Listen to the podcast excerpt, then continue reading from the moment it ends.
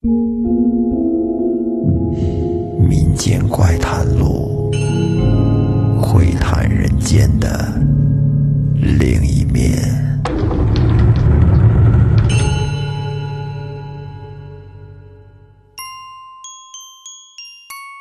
听众朋友，大家好，欢迎收听新的一期《民间怪谈录》，我是老岳。今天是个特殊的日子。清明节，为了应景呢，我觉得应该给大家在今天说一个比较硬的故事。这个故事是一个朋友投的稿，这个朋友的网名叫一只小可爱。这个事儿呢，据说是他在二零一九年亲身经历过的。那咱们就一块儿来听一下。在说这个故事的开头，我需要先说一下他的背景。他呢，今年是三十二岁，是土生土长的成都人，性格方面还算开朗，比较乐观，是一个无神论者，没有服用过任何的精神类药物，神志清醒，啊，网上测试 IQ 是一百二十多，算是一个正常值吧。他小时候。属于特别害怕鬼怪、灵异事件的那种孩子，但是呢，他又是一个比较倔的人，越害怕越想去克服，于是便从小开始看各种鬼片爱听鬼故事，并且到处挖掘和灵异事件相关的一些信息，从而从害怕就变成了好奇，哎，直到影视作品。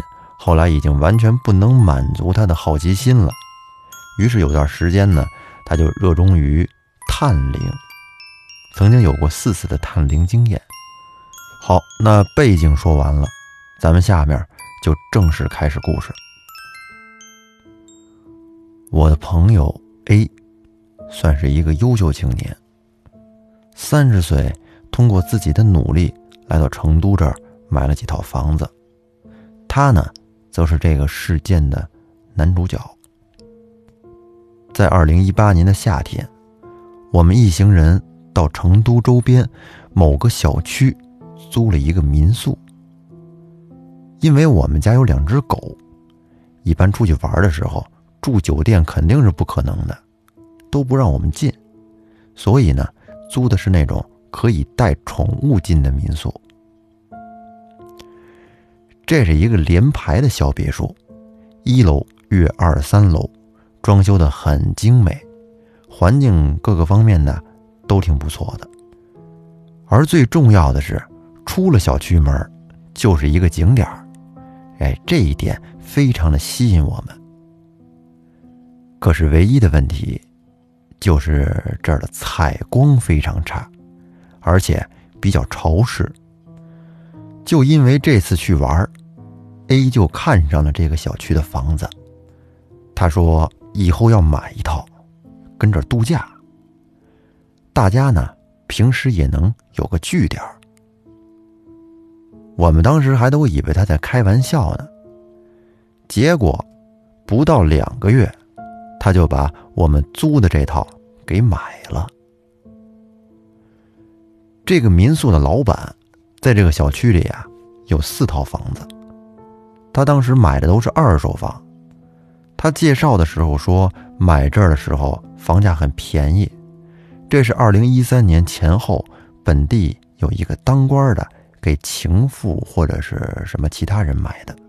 后来呢，因为反贪，当官的需要套现跑路，所以需要赶紧的快速出手这些房子。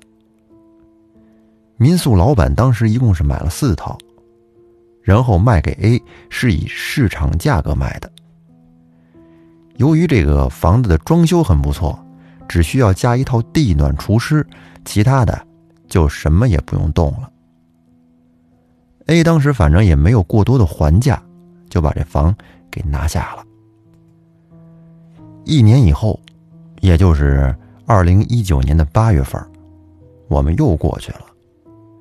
这次去呢，本来是为了度假，但是我们住了两个晚上，就发现实在是太潮了。就是我们的被子、床单在开着空调制冷的情况下，晚上睡上去都能感觉到是湿乎乎的。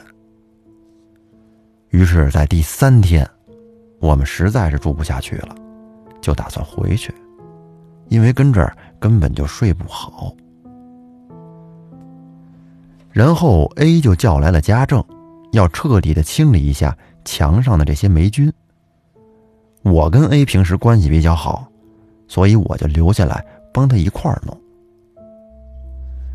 就在保洁擦灯的时候，因为那个吊灯都有罩子嘛，必须得把那罩子拆下来才能擦灯，所以保洁就把那个罩子全给拆了。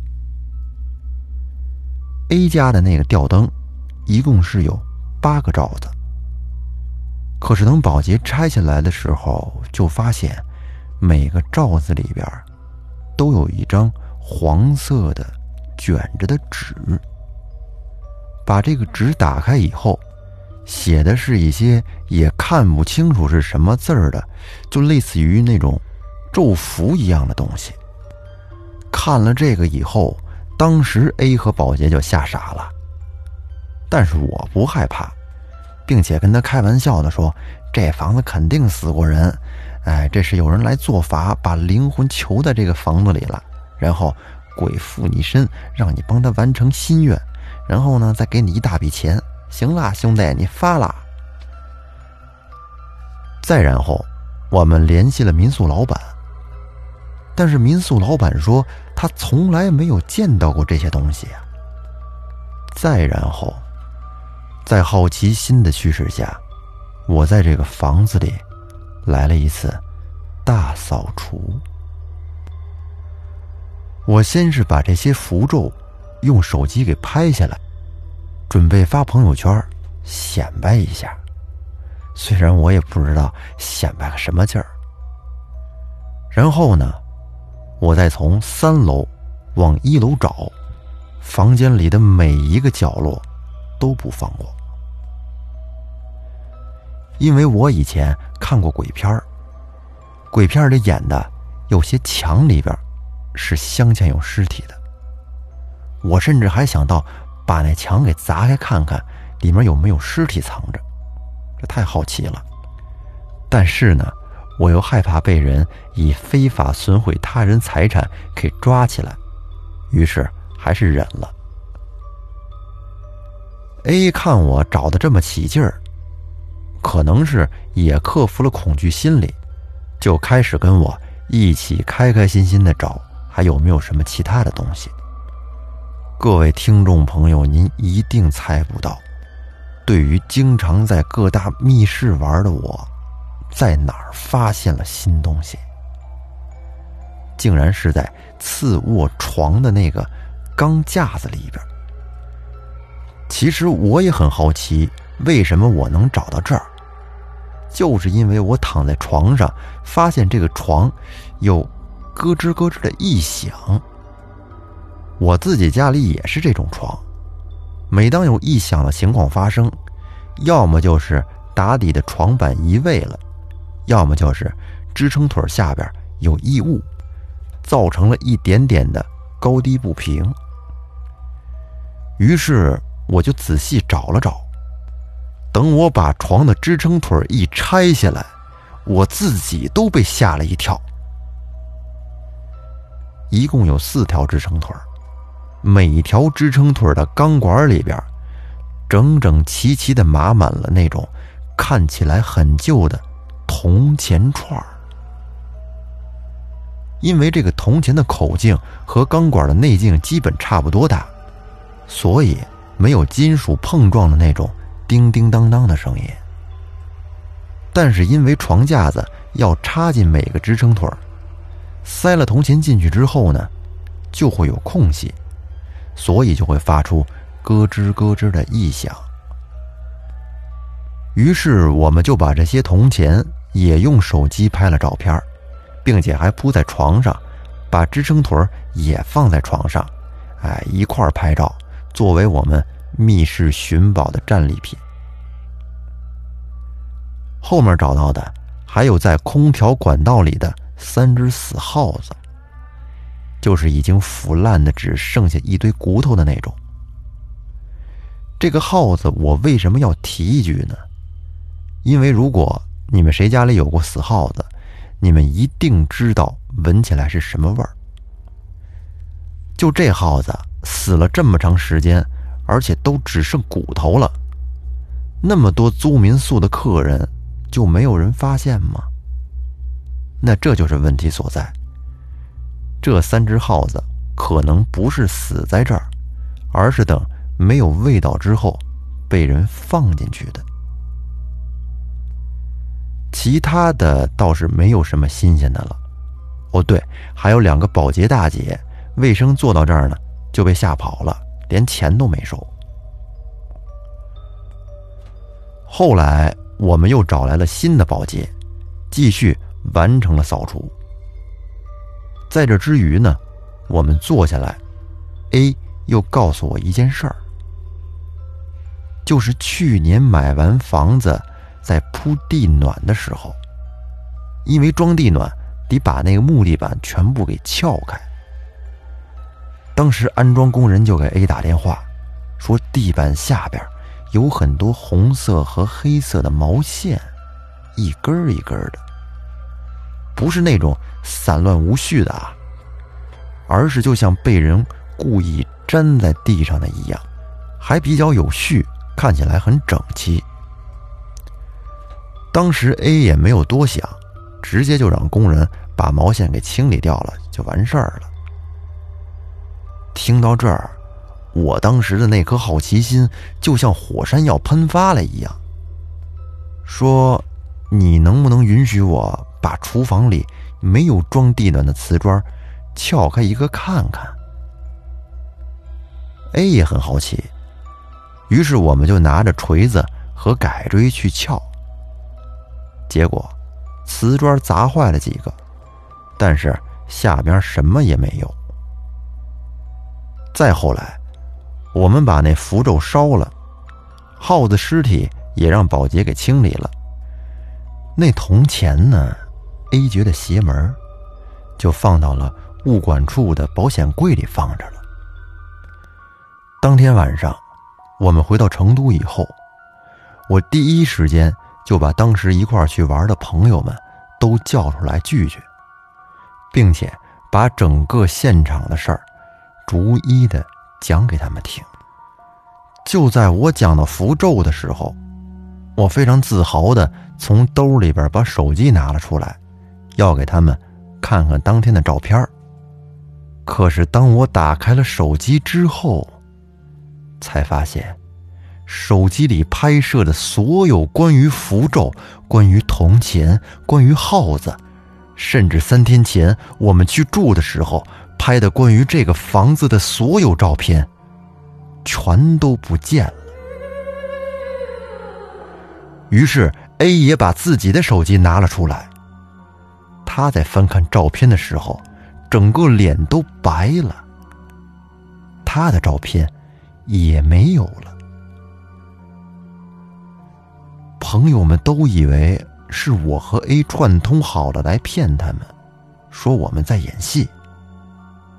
但是我越讲越带入，越讲越深，给他们讲的也是半信半疑。可能也是碍于面子，或许我们也是被吓着了。我和 A 实在受不了了。就约定第二周，我们再去一次。一个朋友起来说：“别第二周啊，咱明天就走吧，不然你们会有一周的时间来布置现场。”因为大家都要上班嘛，第二天就是星期一。有朋友反对，但是大家的好奇心真的很重，于是呢，就约定了第二天。一起再过去看看。第二天上午，我们一早就出发了。这次我是没有睡好的，揣着一颗比较沉重的心出发了。但是这一路又发生了几件比较邪门的事儿。第一个，刚上了高架桥，我和 A 的车胎几乎是同时爆了。我们没有压到任何尖锐物体，胎压等各种指标都是正常的。我们俩的车胎同时爆，这也太巧合了。幸好这是早高峰，车速不快，我们就打电话找补胎的。等弄完了，已经是中午了。第二件事儿，是我们中午要吃午饭，找了一家餐馆，号称是正宗老店，看着生意也不错，人挺多。于是我们进去就点了他们店的特色菜。但是上完菜吃的第一口。我们都要吐了，他这炒的回锅肉竟然是臭的。我们马上就把老板叫了过来。老板说他以人格担保，他们的肉和菜都是新鲜的。但是，他尝了这个菜一口，确实是臭的。老板也很奇怪。然后他又重新给我们弄了菜。因为我很饿嘛，拿起冻糕来就开始吃。但是吃了一口，有一种说不出来的，我这辈子都没有吃过的味道，很腥，有点苦，又有点闷油感。可能也是我表达能力有限，就是完全形容不出来的那种味道。因为正常的冻糕和发糕的味道很像。它是香甜，而且有点油，但是呢，虽然油，吃起来却是很香、很润喉、入口即化的那种口感啊，非常好吃。于是我让朋友们试试，他们尝了一口，也说这冻糕有问题。后来老板走过来尝了尝，脸上有点挂不住了，说今天这顿饭他请。我们不用点菜了，他给我们安排，不用花钱当然好啊。于是我们便高高兴兴的吃完了这一大桌子菜，继续上路。等到了目的地，我朋友 A 立刻去物管处的保险箱里边拿那串铜钱，但是铜钱不见了。于是我们便去调取了监控，由于监控的位置很高，画面呀不是很清晰。但是从画面里边确实看到了 A 把什么东西放进了保险柜。因为还不到二十四小时，是有完整视频的，但是也没发现有任何人去拿过这东西。当时所有的人都是一脸懵逼的状态，物管也说不清楚为什么会这样，还一直问 A 到底放了什么东西。再后来发生的下一件事儿，让我开始从无神论变成了现在的有神论。我们一块儿来到房子，打开门后。我和 A 就同时的吸了一口凉气，然后巨大声的说了一句：“我靠！”昨天我们不是把厨房的瓷砖撬开了几块吗？我们还想着以后让装修工人再给补上。结果，打开了门，眼前的画面真的是超出了我对这个世界的认知。厨房的地面竟然……原封不动的，没有一处破损，整整齐齐，干干净净的。于是 A 迅速的拿来了凳子，跑去把灯的罩子也取了下来。是的，里面同样没有符咒。然后我们又一起上楼，拆开床的支撑腿没错，什么都没有。然后，A 又打电话问昨天的第一家家政公司，问昨天来的那两个保洁阿姨是谁，现在在哪儿。可是家政公司说了一句话，让我第二次从无神论变成了有神论。家政公司说，我们昨天在电话里边确实最开始预定了两位阿姨，但是两分钟以后又打电话说不需要了，他们就没有再派人过来。而 A 明明只有一次通话记录。又打给第二家家政，说要让昨天来做家政的阿姨今天再来做，因为昨天没做干净。我们等了两个小时左右，阿姨终于来了。我和 A 就像看到了救命稻草一样，跑过去抓着阿姨问：“是不是明明看到我们昨天把厨房的地板给撬了？”阿姨的回答。让我从那一刻开始，彻彻底底的沦为了有神论者。阿姨说：“你们昨天一直在阳台聊天啊，聊了一会儿就进来说想睡一会儿，就都上楼睡觉了。我们做完清洁，把你们叫下来，你们把钱还给我们结了，而且你从楼上下来的时候还给了我一个黑口袋，说里面是旧毛线。”让我帮着扔一下，我们收了钱就走了，没有看到你们弄厨房啊！当时我真的是犹如晴天霹雳一样，我不知道 A 在想什么，但是我确实是吓得瘫软在了地上。朋友们对于这件事儿始终是半信半疑吧，怀疑我们的是这个事儿。实在是太离奇了，有很多解释不通的地方。但信的是，A 不可能随随便便的把自己的房子说成是一个凶宅嘛？撒这种谎，对他没有任何的好处。后来事情过了一周不到，A 就把房子挂出去了。一个月后，房子卖了。到今天为止，我和 A 还有过多次交流，我们没有发生过任何异常，一切如往。好了，这个故事到这儿就说完了。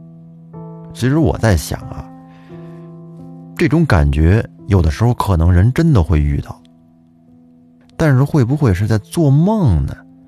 把梦里的事情和现实中的事情。搞混了呢。但是他这比较奇怪的是，如果是做梦，那么两个人又怎么会做同样的梦呢？